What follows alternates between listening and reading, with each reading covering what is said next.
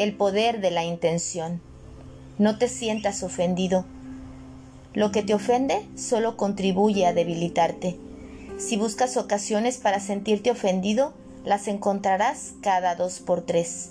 Sentirse ofendido crea la misma energía destructiva que te ofendió y que lleva al ataque, al contraataque y a la guerra. Libérate de la necesidad de ganar. El ego le encanta dividirnos entre ganadores y perdedores. Es imposible ganar todo el tiempo. Siempre había alguien más rápido, más joven, más fuerte, más listo y con más suerte que tú.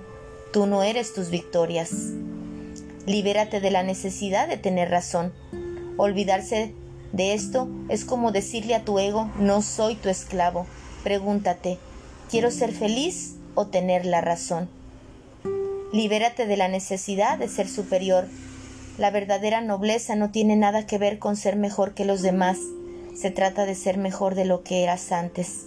Céntrate en tu crecimiento. Libérate de la necesidad de tener más.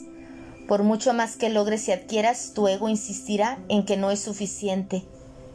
Como dijo San Francisco de Asís, es dar cuanto recibimos. Libérate de la necesidad de identificarte con tus logros. Cuando te apegas a esos logros y crees que lo estás consiguiendo, tú solo es cuando abandonas la paz. Libérate de tu fama. La fama que tienes no está localizada en ti, sino en la mente de los demás por consiguiente, no ejerces ningún control sobre ella. Si te preocupas demasiado por cómo te van a percibir las personas, te habrás desconectado de la verdadera intención. Y recuerda, recuerda que algunas personas aman el poder y otras tenemos el poder de amar. Sígueme en mis redes sociales como Lidia Sandoval y en mi página web www.cancunlife.mx.